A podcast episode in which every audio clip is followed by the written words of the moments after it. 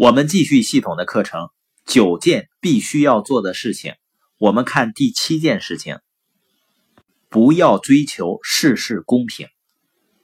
因为很多人认为的事事公平呢，就是以德报德，以怨报怨。他以为这就是公平，但这会破坏你生活中所有的人际关系。人们认为的追求事事公平，就是说你对我好，我就对你好；你对我不好呢，我也对你不好。不要这样。约翰·麦克斯尔有一本书呢，其中的一个章节就叫《宽容的道路》。他说：“这是你唯一能选择的道路。”如果人们问我，我的人生应该选择哪一条路呢？答案很简单，选择宽容的道路。有人说，如果我选择宽容道路，我不知道人们会怎么对待我呀。这不要紧，选择宽容的道路。但是很多人会做出一些不能原谅的事情，我知道我还是要选择宽容的道路。但是有些人会做一些不可原谅的事情啊，而且居然不受惩罚。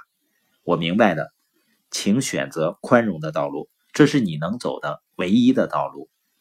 我们每个人呢都不会总是受到公平的待遇，你会经常遇到低沉的时刻，但是呢，请还是选择宽容的道路。那我们看一下什么是错误的反应，对敌人的错误的反应会对我们的领导力潜力产生消极影响。也就是说，如果我们对不公平对待我们的人做出错误反应，我们就会受到消极影响。这个错误反应包括什么呢？第一呢，就是躲避我们的敌人。如果我们躲避敌人，会怎么样呢？我们会失去动势啊。与创造一些积极的事情相比。躲避你不想见的人，躲避你不想面对的事实，你花的时间会多很多。如果你遇到了你不喜欢的事情，你越是不断想着这种事情，你就越丧失积极的能量和积极的想法。